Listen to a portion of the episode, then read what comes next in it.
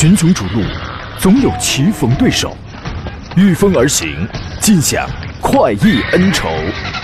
享受人车合一的至臻境界，你首先需要选对最合适的宝马良驹。精彩汽车生活从这里开始，买车意见领袖，权威专家团队聚会团购买车，专业评测试驾，主持人杨洋为你客观权威解析。这里是购车联盟。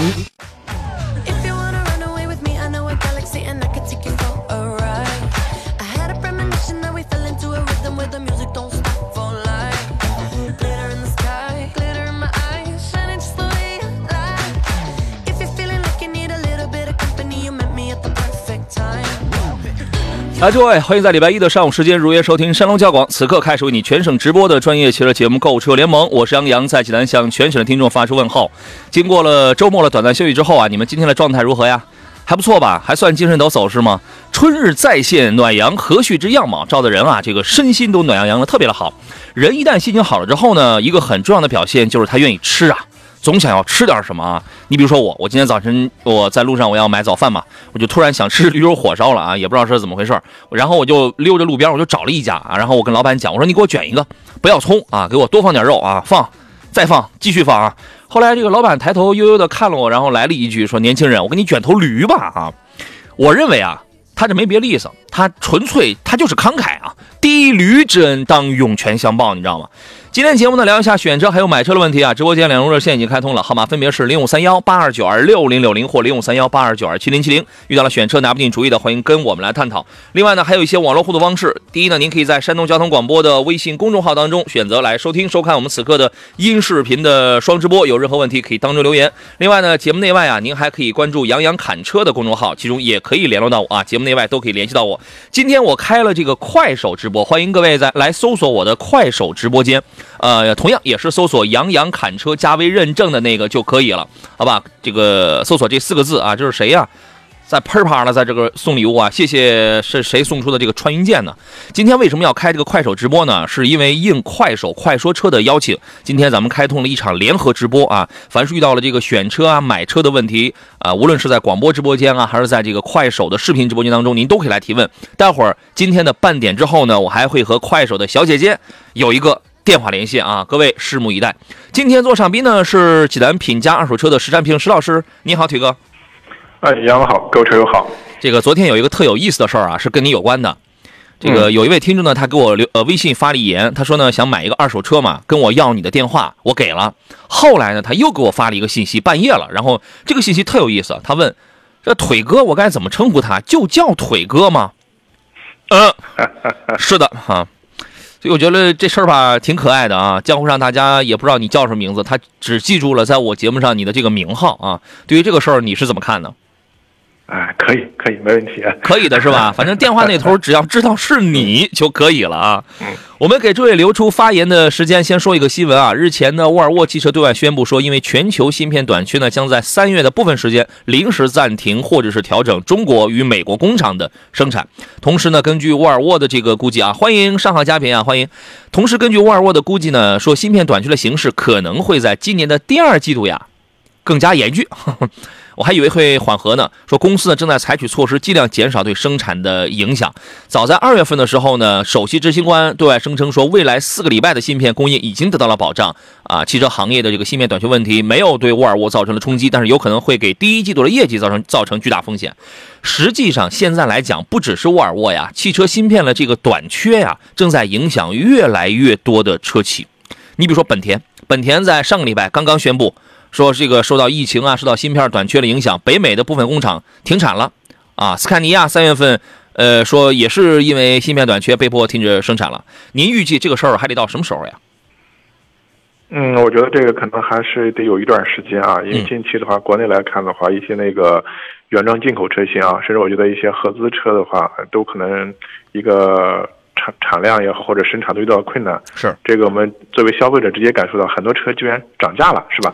价格又收收小了，嗯，对，你看这个芯片的短缺导致你这个车没法生出生产出来了。那么在这种情况下，最终让消费者接触到的一个第一的反应，可能就是说这个车出现了一个供不应求的情况下，洛阳纸贵，奇货可居了。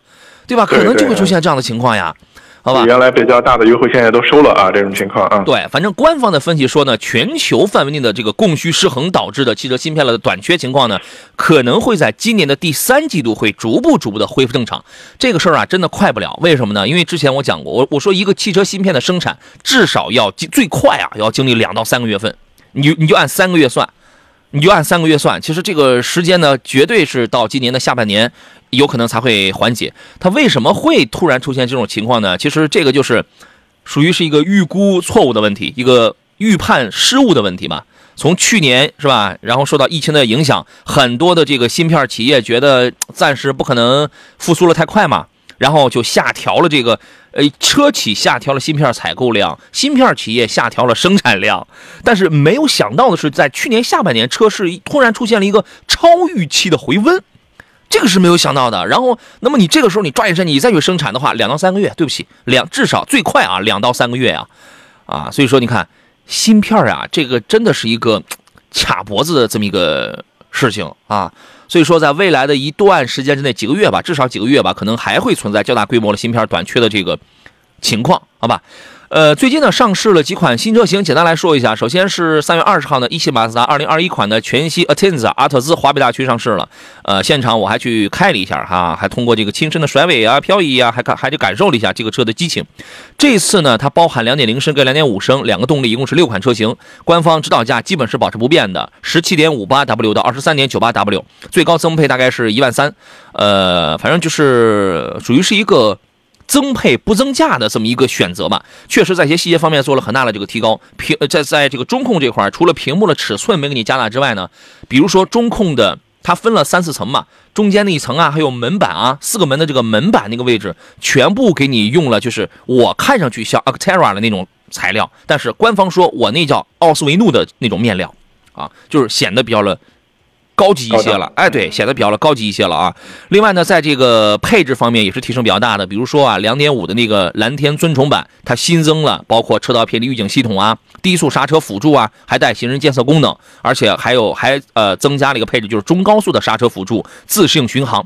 这都是增配的，同时在细节方面呢，就是刚才说的那个奥斯维诺的面料啊，还有座椅，座椅它用 n 帕 p a 的这个这个真皮，呃，你在这个车的门板上，还有这个中控位置，你能找到有那么几个小地方，它用的是北海道的栓木啊，他说是进口过来的北海道的这个栓木嘛，还有 BOSS 音响，即便是入门级的低配的2.0的蓝天豪华版呢，也增加了盲点监测、倒车预警、360度的全景影像监测，反正它就是一个增配车型。关于 Atenza 的这个操控性啊，我觉得这一直是一个。路人皆知的这么一个点啊，马六要是不玩操控、不玩驾驭乐趣、不玩人马合一的话，那这就失去它的性格特点了啊。您对于这个车的本次的升级，您是一个什么样的评价呢？啊，其实真是我觉得你刚说的挺关键的，什么叫加量不加价，是吧？这种情况，其实就这么个意思这个就是或者我们上一款的这个马六的呃这个阿特兹的话，嗯，真来说给人感觉一些，特别是科技性的这种配置啊，辅助性的配置还是稍微偏弱一点。啊，这次我觉得整体的话，你包括三百六十度环影啊，还有这种电子配置啊，相对说都加上来，这个对整个产品力的话会有提升啊。但是整体还是这个 B 级车，我觉得这个市场竞争太激烈，是吧？竞争很竞争很激烈，就是 对它这个车呢，特别第一，特别适合有个性的年轻人；第二呢，特别适合呃对操控这块儿很有追求的年轻人，特别适合。这个驾驶乐趣的朋友啊，对可以试一下啊。我在赛道上，我在开这个这个车的时候，几乎啊，就是我我刹车用的比较少，我刹车用的比较少，然后所以所以在最后在这个出弯的最出最后那一个弯的时候，甚至做出了一些甩尾啊、一些漂移这样这样的动作，把那个悬架基本压到了极限了。啊，但是这个车呢，哎，确实还是有这个操控乐趣。比如说创驰蓝天的发动机，比如说 GVC 动态矢量控制系统，就是在这些东西的加持下，会让你觉得这个车可能刹车软了点可能刹车软了点但是整个的这个提速啊，澎湃有力的。然后隔，哎，对这一代的在隔音方面啊，这个提高也是蛮大的啊。欢迎严嘉诚啊，呃，为什么这样讲呢？因为我还专门我还测了一下它这个 NVH 啊，比上一代确实要好很多啊。这个路噪啊，进入到舱内的这个程度，比上一代要好很多。好吧，还有一个新车上市呢，我们把我们把它说完啊，然后来看大家的这个挑车选车的问题。各位都可以在我们的这个视频直播间当中，包括在这个节目微信平台上都可以来提问啊。我们先看严嘉诚的这个问题，他说：“我想问一下，奥迪 A 六选哪一款家用？您建议 A 四？怎么怎么还我建议 A 四？这个是什么意思啊？A 四跟 A 六是两个价位、两个级别的车子呀。首先你要看你的这个预算，你比如说是在二十几万、二十六七万，还是在三十，就是你的预算是三十以里还是三十五以内嘛？我们就这样来讲就好了啊。这个问题，石老师您是怎么分析的？嗯，对，这个确实还是要看这个预算的这个情况在一块儿啊。对吗？如果我们抛开预算不说，综合来看呢，那我觉得可能它那个四五 TFI 的那个四驱，嗯，相对说在全系里面性价比还是比较高的。这个性价比啊你要最高同样对，同样的话，你要可能买到五系或者买到这个奔驰 E 级的四驱的话，可能价格要高不少啊。对啊，然后他在 A 四后边又发了一个，又加了一个妈，就说 是建议买 A 六还是建议买 A 四妈是吧？两个级别不一样，风格不一样，用途呢多多少少也会有点不一样。他你看，你看他说四十以内或者多加一点都行，四十以内我觉得买 A 四就没什么意思了。对对吧我觉得上 A 六吧，是吧？嗯，对，直接买 A 六，你四十万，你看看，差不多就可以够得到四五了，四五的 Quattro 版本，嗯。反正就是上下这个来回浮动，二点零 T，然后配一个四驱，那个它就比较香了，这个一定是要买 A 六的啊。呃，我们说一下另外一个车是星途的这个揽月，这是我们很早之前就预测前瞻过这个车子了啊，这是奇瑞家里一个高端品牌，就是星途嘛，星途旗下一个全新的中大型 SUV 叫揽月嘛，就是原来那个 VX，这一次是终于是正式上市了，公布了它的真正的价格，十六点八九到二十二点九九。这个价格呢，很多人会觉得贵，呃，我觉得呢，起初定价可能稍微高了一点，但是我还我还是那话，按照我对星途这个品牌的了解来讲的话，它为什么价格高？因为它的百分之百分之二十是因为它的定位必须要走高端，但是其他百分之八十的原因是因为它的成本，它的造车成本高，啊，一点六 T 二就是标号二九零 T 和二点零 T、三九零 T 这两款这个发动机啊。这个车呢，一个很显著的特点，第一是大啊，接近五米的这个车长，光轴距就两米九，就这个尺寸在这个价位当中是颇有优势的。然后内饰的做工用料很有科技感，平呃同时也很厚道，而且配置方面极其丰富啊，什么雄狮的 Line 四点零版本啊，什么远程 OTA 呀、大灯自动调节啊等等，还有 L 二级别的自动安全驾驶啊，啊，因为它是一个七座 SUV，这是一个大七座，真正的七座啊。然后呢，1.6T 大家都非常熟悉了，197匹的那个奇瑞的黑科技，新增的 2.0T 的这个也是奇瑞一个最新研发成果，全部都配的七速的湿双离合，它的这个造车成本真的是比较高，所以说这个会应该也会对以后的这个销量可能会带来一些个影响吧。它可能就是我真正识货的，那么那么我会去看这个车，但是有的人会觉得，有的老百姓觉得我花二十万我还买国我还买国产车的，就是这波人他会犹豫。这波人他会犹豫啊，但是这个车呢，我个人觉得品相不错，好吧？你可以研究一下，在这个价位需要一个大七座 SUV 的朋友啊。我们进入广告，马上回来。好了，我们继续回到节目当中。最不提说了一话，他说星途会不会被奇瑞自己玩成下一个观致啊？我个人觉得应该不会。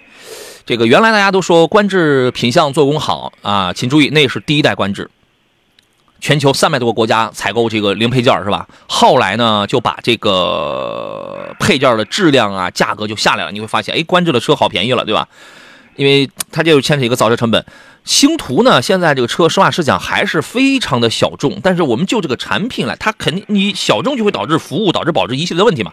但是就这个产品来讲，它是一个，它还真是个不错的产品。虽然说我在开其他的星途车的时候，我发现它有一些小毛刺。你比如说方向盘的那个背后了，就那个位，就就那个位置，塑料感比较的强啊，缝隙比较大呀，这些都是一些很小的细节，它没有处理到精密的那种程度，不太细法。但是呢，从大的方向去讲，无论是舒适性、是配置、是整车的安全，就用用钢的、用料的这种诚意，我觉得这个是这个是对的啊。所以说，这个车的真的这个造价成本。要高了一些啊，邵老师，您觉得它会是它可能会成为下一个观致吗？呃，这个我觉得真的不好不好说这个情况，没法说这个啊，是吧？对，因为这几年我们看我们很多这个中国品牌，基本上在做这个中高端车型的话，其实相对说比较成功的，包括你像领克是吧？我觉得魏啊，甚至我们说起步比较晚的长城 UNI 系列车型，整个市场表现都不错啊。嗯，长安应该这个对对啊。应该是这个奇瑞的话，应该我们说当时这个高端的话，应该起步也比较早了，是吧？但是我们说怎么说呢？感觉起怎么说起得很早，还是好像起得很早，睡得很快，是吧？对，你是不是想这样讲？好像还是在赶集的路上，是吧？老感觉我觉得是这个真的不是产品本身的问题，我觉得可能还是要在营销方面，或者说给这个普通普通消费者，是吧？你要给更多的就是接触了解你这个车的机会，是吧？现在很多人一提奇瑞就感觉啊，就是低档是吗？就是问题很多，其实上是不是这样的？对对啊，真的还是我觉得他的宣传推广上要做很多的这种工作啊，否则的话，我觉得可能真的啊会重蹈这个像像这个我们前面说的这个官子的覆辙。对嗯，呃因为一个车它卖的好不好啊，它有很多的原因，你知道吗？它有很多的原因，定价呀、营销啊、网点服务呀，还有这个品牌，它有太多的原因了。但是，请大家思考一个问题啊，我认为这个问题是值得思考的。至少我已经很早之前我已经想明白了，卖的好的车，它真不一定是真的好，尤其在中国，大家请注意啊，卖的不好的车，这个品质有的还真不一定不好。你琢磨琢磨啊，其实这个道理不光是在汽车上，在很多的事儿上，很多的产品、很多的商品上，其实它都有都有这么个原因的啊。大家这个大家可以互相琢磨，咱们共同来探讨一下啊。呃，快手直播间刘林林刘宇，您这名字是绕口令来着吗？他问一事儿，他说奇瑞瑞虎八 Plus、奇骏四驱豪华、哈弗 H 九五座精英、领克零一的十七万九千八，求推荐。大哥，我就想问你一个问题啊，你是怎么把这四个车放在一块儿了？你觉得价格一样吗？级别一样吗？用用途也不一样。这是？盲选啊，这这个是好吧？来来来，快快，咱们就聊聊他这四个车。我觉得，哎呀，特点绝对不一样。我觉得要看你揣着多少钱去买这个车，是吧？来，石老师，您先分析一下。啊，这个真的不太好好去评价啊，只能说每个车的特点特性说一下啊。二十万左右，您对二十万左右还看瑞虎八 Plus 呀？您这是有钱不知道该怎么花了，这是。对，另外我觉得领克零一的话，还是我觉得外外形啊、外观、做工啊、材质这个级别，可能我觉得比较有有特色的。嗯，而且这个奇瑞这个叫奇骏啊，奇骏马上奇骏的四驱豪华，马上要改款了，你考虑现款吗？这个情况，我觉得这个问题要考虑一下，是吧？可能因为现款便宜，是吧？嗯，现款价格又价格这个稍微大。有哈弗 H 九，这完全不是一个类型的车。你要越野吗？你是不是想去越野，对吧？所以我建议你揣着二十万，你去买这四个车。首先把瑞虎八 Plus 放你这放下来。如果你揣着十五万，咱们去考虑一台瑞虎八 Plus 的，要你要办完的话，我认为可以啊。我认为可以，因为它就属于是十万冒头的那个级别上的一线自主品牌当中的一个选项。但是你揣二十万了，大哥，如果你重点考虑我要拉到户外去玩的话，OK，你可以考虑哈弗 H 九。为什么？非承载车身啊，它是这里边唯一一台用越野大梁的非承载车身的这么一个选手啊。然后它后边说越野一般般，主要是市主要是市区。OK，如果你考虑你考虑的很长远，我考虑要经济保值，考虑奇骏去，四驱豪华的奇骏，两点五的配 BLSD 的电子限滑，它是一个电子的适时四驱，电控多片离合器式的，这个也能也能起到保障作用，但是玩不了极限，因为你极限之后，它那个离合器片它就会热啊。你如果是一个年轻人，你追求的是无论是车风的个性，还是推背感，无论你改不改装，还是说这个驾驶的那种偏硬朗那种驾驶风格，考虑领克零一去。当然，领克零五比领克零一要更有驾驶感，就是从这些方面来找区别就好了。您现在其实我发现很多的这个消费者真的就是资金，我拿着一部分资金，可可能是充裕的，但我实在我不知道该买什么东西啊。这种感受呢，我在买其他的商品上我也感同身受啊，我也感同身受哈。美的冒泡呢说想长期开啊，君威后期故障率高吗？几年以后油耗会不会增长啊？这个油耗，我觉得所有的车都会涨的，它跟你的养护这个是有很大的关系的啊。邵老师觉得呢？呃，实际上是这样的，现在这个君威的话，不管是 1.5T 啊，还是 2.0T，我觉得整体的动力还是不错。油耗的话，就是我觉得在同级别算正常水平吧，不是像我们过去的印象感觉美系车油耗就高这种情况啊。对这个，嗯，不会说高的这个太那个什么。你现在你买个 1.5T 的君威的话，正常市区也就八个油，八个多啊，九升上下。你要你现在你找不到那种特别省油的，最省油最省油的，你像混动啊什么那样的车，也市区油耗也会给你个五点几升。如果你年里程并不是很大的话，就是这块成本啊，其实没有差太多。当然，有的老百姓，有的车主，我们会算的更那个什么一些。你比如说，我哪怕我就一年一万公里，但这个车我准备要开十年，然后他会去算你这十年的成本。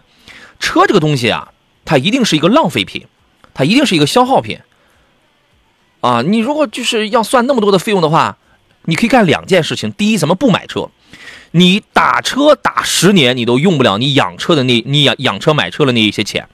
第二一个，哎，第二一个那个刚才我想那个说什么啊？用这台车努力去挣钱去，努力去挣钱去好吧？雨生白骨说：“杨老师，请问本田 CRV 的混动和冠道的 2.0T 该怎么来选啊？这两个车不是一个级别的啊。呃，纯家用，基本没有什么高速，没有特殊情况的话，会开十年左右。最注重的是车呢，得省心，不想为修车花费太多精力。毕竟冠道370比 CRV 这个混动要贵好几万呢，对吧？有必要多花这些钱吗？其余您后边说了这个其余后边的文字，我这边就不就这个不显示了。如果有其他的问题的话，麻烦您把后半条再给我发一下啊。你看，它计划要开十年左右，那么这个就牵扯到一台混动版的 CRV，在出了质保期之后，它的这个电池是否要自费去更换的问题，这块儿也是一个费用。邵老师觉得呢？啊，其实我觉得这两款车可能最直接的差别还是在空间方面，这种情况在一块儿，嗯毕竟的话，级别不一样啊从个头呃个头尺寸来看的话，对你这个呃还是差别还挺大，这种情况这一块儿啊。嗯。至于说到后期的使用费用来看的话，这个我觉得包括你这个这个混动的这个 CRV 的话，上市才几年是吧？嗯包括我觉得十年以后的话，那整个质量表现，包括电池这个，现在我觉得可能还是不适合我们好好去评价这个情况这一块这个情况啊。所以我觉得就是你来看，其实我觉得 CRV 的话，作为日常代步的话，这个车其实开起来我们说比较很好开啊。嗯整体车风的话比较偏舒适，轻盈其实 CRV 的舒适对，隔音差一点，对吧？其实整个 CRV 我觉得这个紧凑型的 SUV 它的空间，我觉得还是还是不错。嗯，这种情况，除非的话就是说你经常可能有这种长途出行，可能需要更大的空间的话啊，那我觉得可能这个 URV 的话，它的空间更有优势一些。哎这种情况啊，URV 或者是冠道，其实这个是同一台车子，对对这个是同一台车子，对吧？我的建议，如果你要开的时间要久一点，你考虑一个三七零的冠道或者是 URV，空间也大，它是一个中大型了，对吧？空间也大，关键啊，这个养护起来还没还没什么毛病。你几年之后，你这个不用担心，我这个电池是这个怎么样了，对吧？你你你不用去担心那个的，而且混动的优势往往就体现在第一是城市路况，第二是年里程多。如果你这些那你都不具备的话，我认为意义不大。你只是选了一个级别略低的那么一台混动车而而已，好吧？说其余还有什么合适的推荐吗？其他的，你看你要开这个年头啊，刚才快手直播间里有朋友也在问说三十万，哎，呃，对，是三十万左右啊，准备要开个十到十五年的是吧？考虑什么车是比较好的？OK，大家的问题我收到了，大家稍安勿躁。然后我当时我就说，其实你可以侧重一下日系的 SUV，虽然它有很多的缺点，皮儿薄什么，对吧？轻啊，隔音差，它有很多的缺点，但是基本上目前来讲的话，它还真是你你你只要选对呃选对了，它没什么毛它没什么毛病，然后还超保值是吧？加一个汉兰达吧，可以吗？对三十万左右，我觉得 SUV 的汉兰达还是可以重点考虑一下啊，嗯特别你作为长期开的话，嗯对，加一个汉兰达吧啊。嗯。呃，宾果的问题是叉三跟 Q 五，杨老师建议买哪个？我建议买呃不，这个问题他不能我建议啊，他是这样，对，他是这样。如果你对于操控有执着的要求，你可以接受叉三的后排空间跟后备箱空间小的话，买叉三。叉三是是一个很有性格啊，很有乐趣的车子啊，对吧？但是叉三的价格现在比 Q 五要高一点哦，四十万左右，然后办二五 i，这个咱们是能办完，对吧？然后呢，但是 Q 五呢，Q 五现在就是越来越没有个性，越来越没有自己的特点，它就是非常的中庸。它中庸在哪儿呢？第一，我把 Quattro 我给你退掉了，我给你换一个十四驱就就就就就可以了，因为他发现没有多少人买我这个三十来万的车的，他会去在意你的 Quattro。然后呢，我把我的那个呃这个八 AT 我给你换成一个双离合七档式双离合好了，因为我们家他们都是都是这么干的啊，所以我也这么干，我先试一试。哎，我发现你们没有意见，好啊，你们要的只是个牌子，你们要的只是个大空间，只是像虚拟座舱一样那种视觉感受，OK 可以啊。所以它是中庸的，但是它是舒适的，这样理解够通透吗？石老师，嗯，我觉得这一个是现在整个这个奥迪 Q5L 的话，一个主风格的话主打舒适啊，另外的话可能在空间方面的话，啊、你包括这个叉三也好，包括奔驰的呃 GLE、GLC 也好，啊嗯啊对，我觉得这个还是 Q5L 的空间更占优势一些，这种情况主要是看你这个你要求什么，是吧？看你啊要什么了，对吧？对，嗯。呃，宾呃宾果说 Q5 跟途观是一样的发动机吗？我现在开的是途观。你如果是三代的 EA 八八的发动机的话，这俩机这这这个这俩发动机底子它是一样的。但是这个我觉得你也不用过分的难，也不用过分的难过，因为上到五六十万，低到二十万都是一样的。他家里就这样是吧？你也不用过分的难过啊。这个记者当时说三十万楼兰就很好，移动大沙发啊，楼兰也是可以，但这个车呢相对还要更加的小众一些，是吧？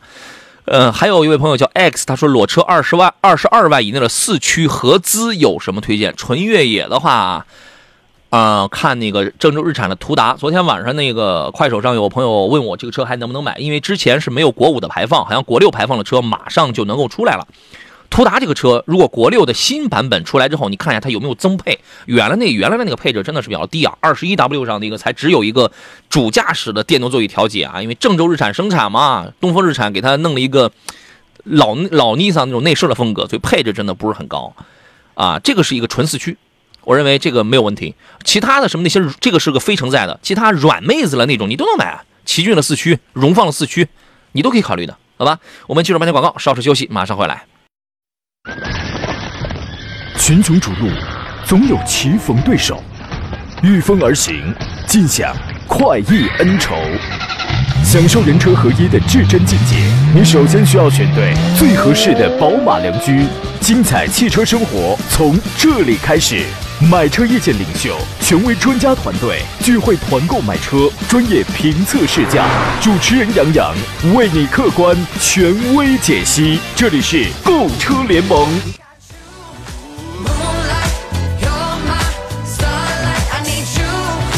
来，各位，十一点三十三分，这里是礼拜一山东交通广播为全省乃至全国的朋友进行直播的购车联盟节目，我依然是杨洋。还剩半个小时啊，遇到了选车还有买车拿不定主意的一些问题啊，欢迎跟我们共同来探讨，咱们加叙加议。你既可以在山东交广的公众号当中来收听收看我们此刻的音视频的双直播，可以留言，还也可以在杨洋侃车的平台上也可以留言，同时还可以在我今天开通的快手。直播间，快手的视频直播间里来进行提问、进行留言互动啊！这个进来的朋友欢迎点一下小心心，然后加一下关注啊！这个搜索四个字“杨洋侃车”就可以了。这个时间呢，我们要现场连线一下。刚才我一开始我就预告了，我今天呢是联合快手、快说车做了这么一场联合直播啊，所以我们有一个小环节啊，要连线一下这个快手、快说车的两两位朋友，分别是吃瓜小妹和 Libra 会长大人，两位好。是的，Hello，杨洋老师，我来做一下简单的自我介绍。我们这里是快手汽车频道的官方直播间。除了今天有跟您连线的重要任务之外，我们还会在直播间的一个小时之内发出苹果耳机，一共五套苹果手表和苹果手机。在电台的朋友们可以来关注一下我们快说车的直播间，进来看一下我们的节目啦。特别好啊！这个待会儿大家看完了我的直播，就马上到这个搜“快说车”这个快手直播间，对吧？快说车哎就这仨字儿就就就可以了。你俩谁是你俩谁是吃瓜小妹，谁是会长大人我我是吃瓜小妹，嗨，杨老师，？Hello，那会长大人嘞？哎，这儿呢。这个你俩我也没分出谁是谁，反正听上去这个都是都这个都跟一个人似的啊。这个今天咱们要播音腔是吗？啊是的，今天咱们要讨论什么问题来着？今天啊，我们有两个问题想要问一下杨洋老师。哦我们是有备而来的，带着我们老铁的问题来的。好嘞再好嘞再见啊后台啊有问到，如果遇到在没有行车记录仪的情况下啊遇到碰瓷儿，啊，那我们应该怎么办？在警察来之前，报警啊，就是先得报警啊。这个等着是吗？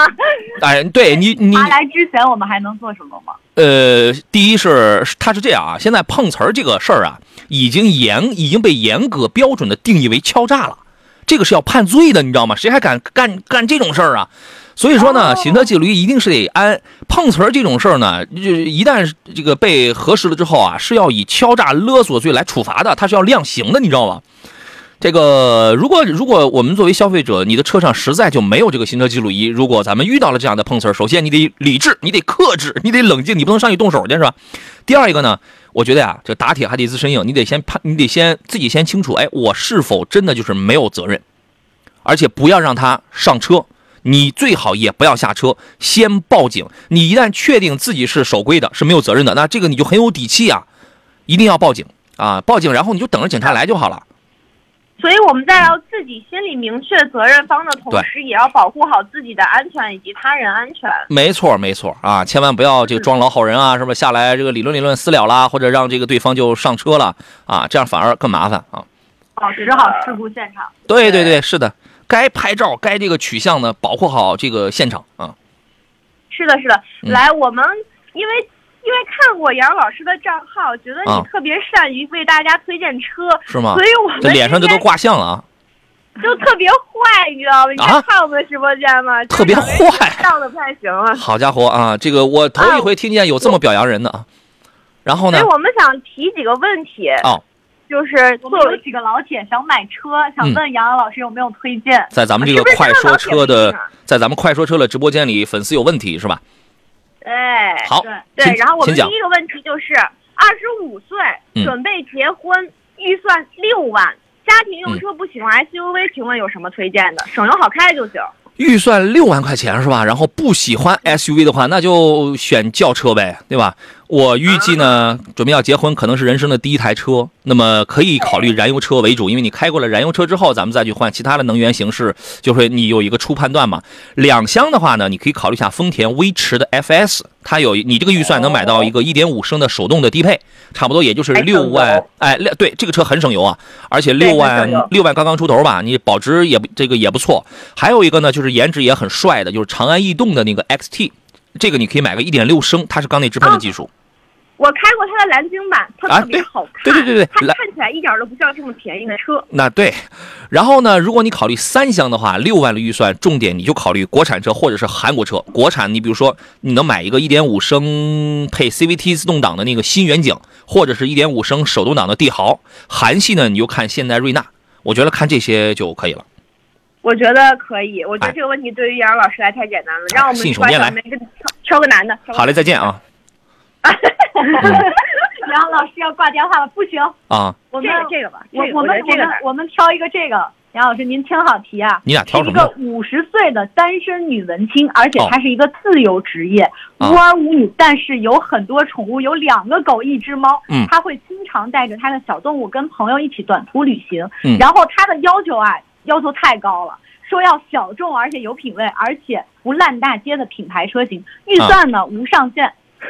无上限，你这个就无上限。这个就太夸张了，这个捉摸不定啊，怎么还无上限呢？这个，我先问一下，这个五十岁的单身女文青找对象吗？我这儿可能还能找到单身男男同志啊啊！先不谈这个是吧？先对，它是一颗自由的灵魂。好嘞，反正家里成员挺多的啊，两只狗，一只猫是吧？成员挺多的，要求是要小众的对吧？对，而且得是不烂大街的，我听上去嗯啊。我前两天呢，我刚发过一个快手的一个短视频，那台车呢是我在大概两年前我开过的，就是那个品牌，我觉得极端的小众，但是有品位，你绝对不烂大街。你在大街上你都见不到几台车，你知道吗？阿尔法，阿尔法罗密欧。阿尔法罗密欧，你考虑这个牌子，你让他考虑这个牌子，可以选轿车。轿车呢有什么四叶草版啊？就是它叫朱丽叶。你你一看这个名字是不是很适合女文青，是吧？太适合了，对吧有那味儿了。哎，还阿尔法罗密欧现在买很划算呢，很便宜，半价呀，是吧，杨老师？半价了吗？好家伙，还有一个是 SUV 叫做 Stelvio，这两个车的售价跨度都挺大了，都是跨着三十万到一百万的这个售价区间啊，有颜值，很个性，适合女文青，有操控，有品位。唯一就是可能你买着便宜，当然你卖了它可能就更便宜，但是我觉得符合这位 女文青的要求啊。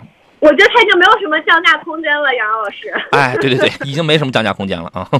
是的，是的，是的，难不住你啊！哎嗨，这就干这行了啊。啊，那我们再来一个吧，我们哎最后一个问题，我来好提好了。好啊来一个大叔的吧，来个啊大叔吧，四十岁的，我的这个太简单了。啊四十岁大叔喜欢旅行，嗯不考虑空间，要有个性，适合出门自驾，不考虑空间，啊，不考虑空间啊，有这个有预算吗？他大概想花多少钱？知道吗？也是预算没有无。预算。没有啊，好家伙啊，这个在咱们快说车直播间里全是有钱的朋友是吧？我建议啊，是杀火箭的都。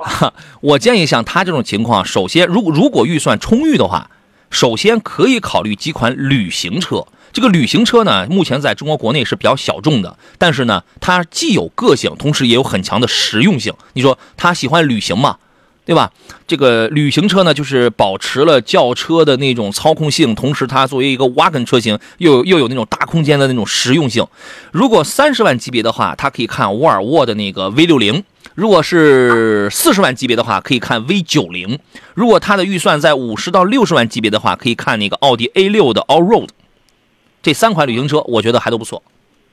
是的，是的，都是非常适合男孩子开的车。哎，对，就是我们这个岁数嘛，哎，哪有啊？你这不是十八吗？哎，就是长得比较老成一些啊。两位还有问题吗？啊，我们今天的问题就到这儿了，谢谢好的老师。好的，谢谢两位啊，这是来自于我们快手 快说车的吃瓜小妹，还有 Libra 会长大人，谢谢，呃欢也欢迎大家有时间可以到这个快说车的视频直播间当中去抢一下这个礼物啊他叫我 Libra，啊居然能完整的发出这个读音，不是？他啊怎么能叫得出我的微信名字呢？哦是吗？啊，因为我们导播告诉我的啊。好嘞，再见啊我最后。再做一个自那个我们我们的一个预告啊，就嗯这是我们呃快手汽车频道的官方直播间，我们今天会在直播间里面送出苹果手机和苹果耳机，然后大家可以没事儿了从李阳老师的直播间跳过来看看我们，然后说一说大奖，然后再回去。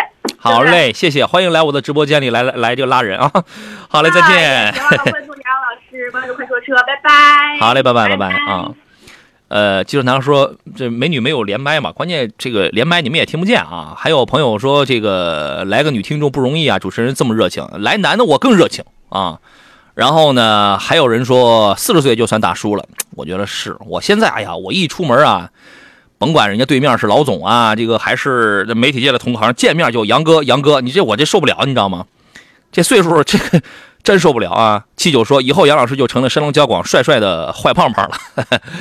这个热火朝天说：“杨洋，咱俩太有默契了。刚才小姐姐的问题，我第一个想到的就是阿尔法罗密欧啊。对啊，他要小众嘛。首先，他一他一念这个问题，我的脑子当中第一个蹦出来的就是这个很小众的这个牌子啊。来，我们请出六十岁的大叔啊，你好，腿哥。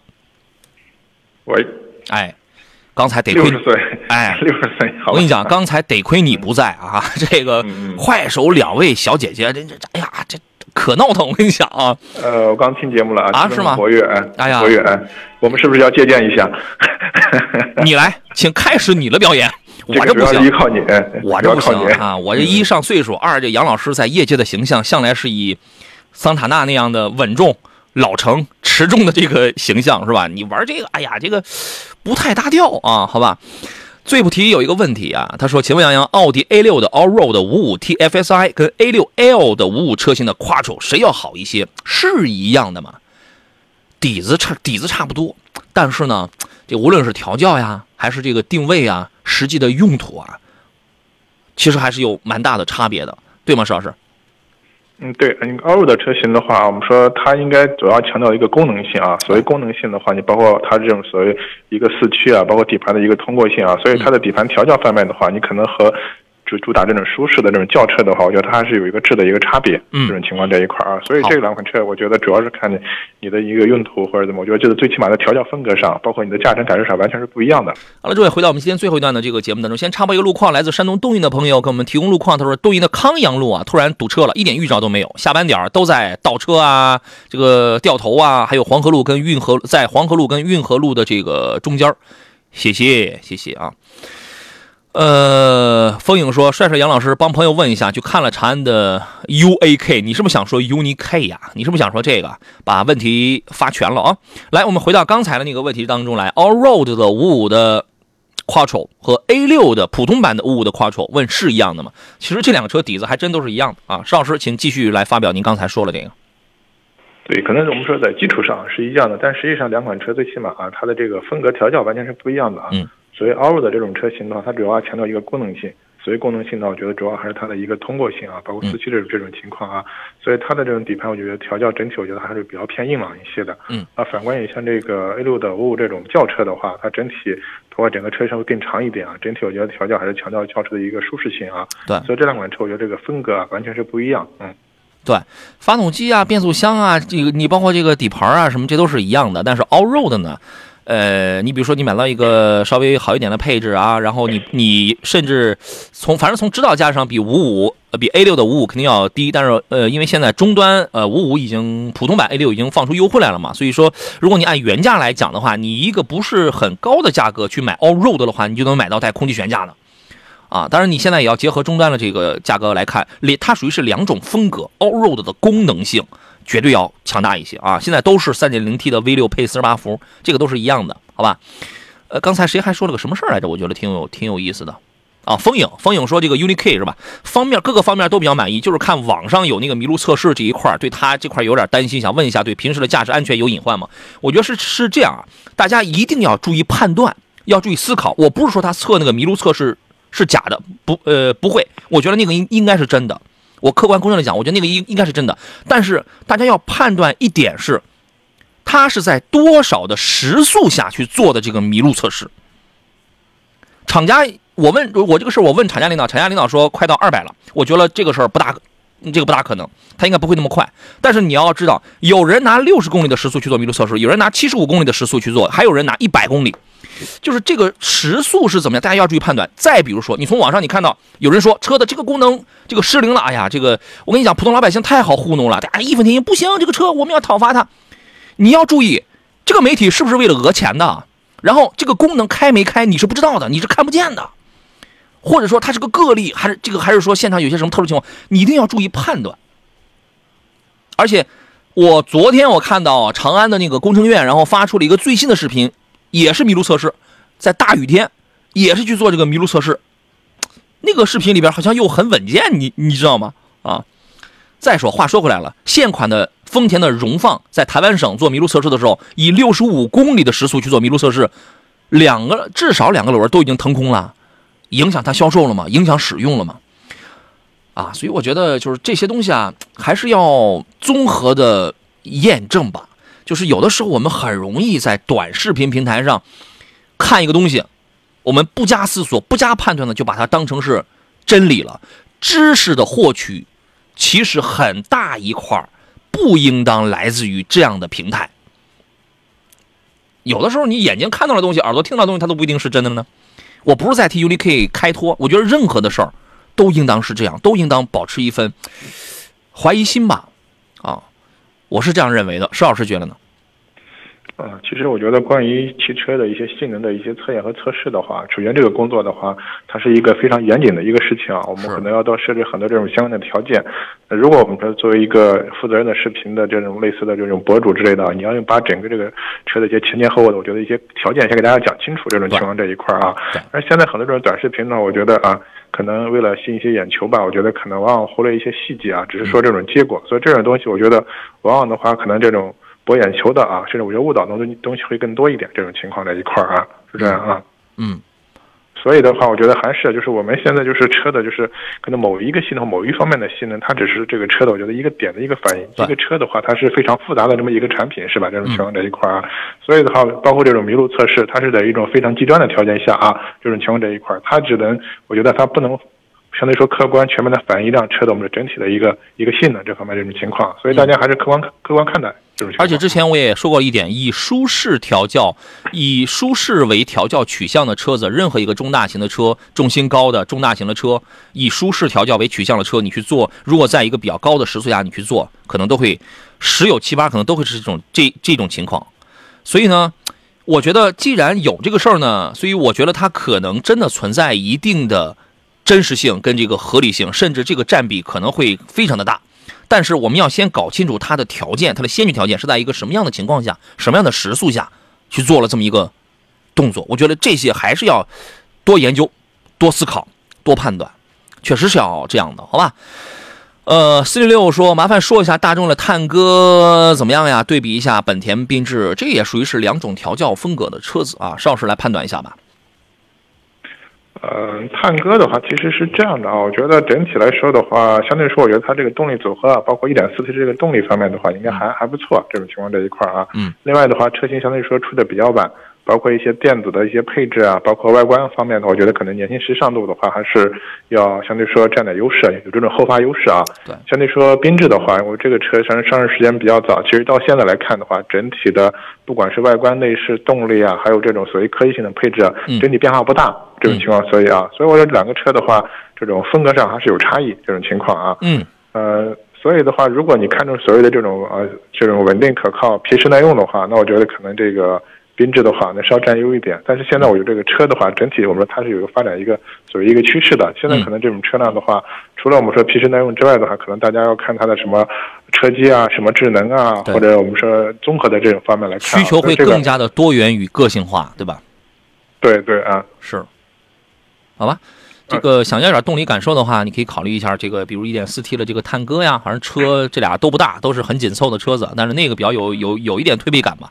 如果你的你生活的区域这个路况非常的糟糕，非常的拥堵的话，那么干式双离合的这个可能会给你带来不是很好的那种什么换挡的感受，比较顿挫啊，偶尔更糟糕的可能会有有有那个异响啊，对吧？那你就去买个缤智。如果你生活的区域路况哎都很畅通啊，跑起来什么又是国道又是高速都没啥问题的话，那你选一个干式双离合也没有问题。因为它只会在拥堵的情况下故障频发，高速情况下它就你跑开了它就没什么事儿啊，好吧？养护费用啊肯定要略高一点，但是动力感受要好啊。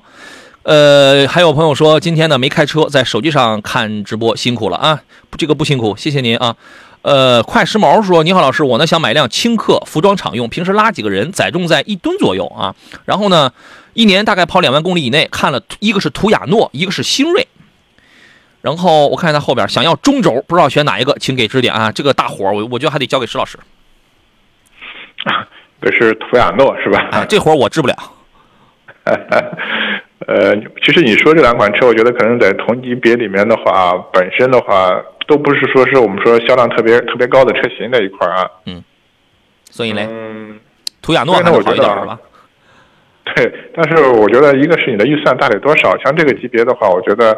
呃，相对说，我建议的话，还是买一些那个量啊，相对是保有量会比较高的车。现在途雅诺现在终端销售价现在多少钱？这个车其实好像真没有关注过。这个我还真说不准。福田呢，原来就是搞那个什么来着，就是全中国的二十四二十四小时勒芒耐力赛的时候。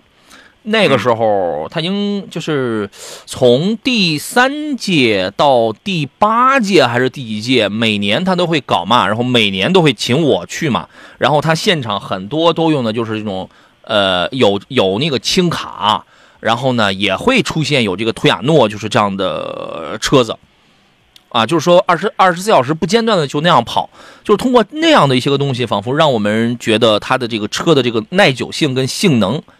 好像还不错。嗯，其实我印象里面，途亚诺可能当时这个车刚刚上的时候是和和这个奔驰合作嘛，是吧？啊，对对对。虽然这么这么一款车子，其实名字和和类似维亚诺都很接近啊，但实际上这个车的价格的话，可能十几万当时应该是啊十几万、二十左右这么一个区间这一块啊。嗯。其实像这个区间的话，相对来说，我觉得您可能现在我们。嗯，类似这种大通啊，是这种车型呢，我觉得可能整体的保有量，包括后期使用的话嘛，经济性会能更更好一点。好，啊，是这样。您推荐的是大通这个品牌，我我看到我们直播间里也有朋友给他推荐大通轻客，是吧？嗯，你可以研究一下，你可以看一下，好吧？甚至我觉得像那个瑞风的一些，我觉得中高端的一些商务车也也可以看一下。对，起码我觉得它的保有量方面的话，确确实比你这个途亚诺还是要。呃，优势要明显很多的啊！啊，我们石老师给你推荐，你看一下这个大通这样的车子啊。然后还有朋友，接着男孩推荐说，江铃特顺呐，或者南京依维柯呀，这个也可以，就是这些还都是挺主流的啊。最不提说，不管啥车，你要是玩命的开，还有很多的驾驶坏习惯，你就会不安全啊。这话说的对啊。他说七九说车技多好，车性能多么棒，都得遵守交通法规，安全驾驶。走吧，吃饭去吧，我还得有一分钟呢。呃，还有朋友问的是朗逸跟明锐该怎么选？都是一点五的自动，姚老师。原来呢分，原来它分 PQ 三四平台跟 PQ 三五平台的区别，但现在不分了，俩都是 M，都是这个都是 MQB，是吧？所以我觉得这俩没有什么本质上的一种区别，型不一样，做工稍微有点不一样吧，但是差距不是很大。而且今年呢，明锐 Pro 版会上市。所以，我所以，我个人觉得这俩车你喜欢谁，你买谁就好了。销量上几个明锐也比不了一个朗逸啊，对吧？对，而且我觉得现在这个朗逸的终端价格优惠力度很大，是吧？这种情况，我觉得可买性还是还是比较高的啊。对，原来呢，我们讲平台三四跟三五平台上呢，我我会明确建议你选三五平台的，对，选三五平台的明锐。而且那个时候三五是多连杆独立后悬架的明锐，现在好家伙，你这个一换装平台之后，全给你换这么牛的半独立后悬架了，这玩意儿它就不值钱了。所以呢，买个价位低点儿了，买个样子好看的，从这两个里边挑一个就可以了，好吧？还有很多朋友有一些提问，我们今天来不及说了，咱们留到明天上午的节目当中吧。再次感谢来自济南品家二手车的石占平石老师，咱们下回节目再见吧。哎，好的，再见。好了，再见。也感谢电幕前诸位的收听，还有在我们这个山东交广微信直播间，以及在啊杨洋侃车抖音直播间里，在快手直播间里跟我来交流的我们所有的朋友啊，我是杨洋。结束今天的直播，明天上午的十一点啊，关于选车买车的更多的问题，咱们再接着聊，明天见。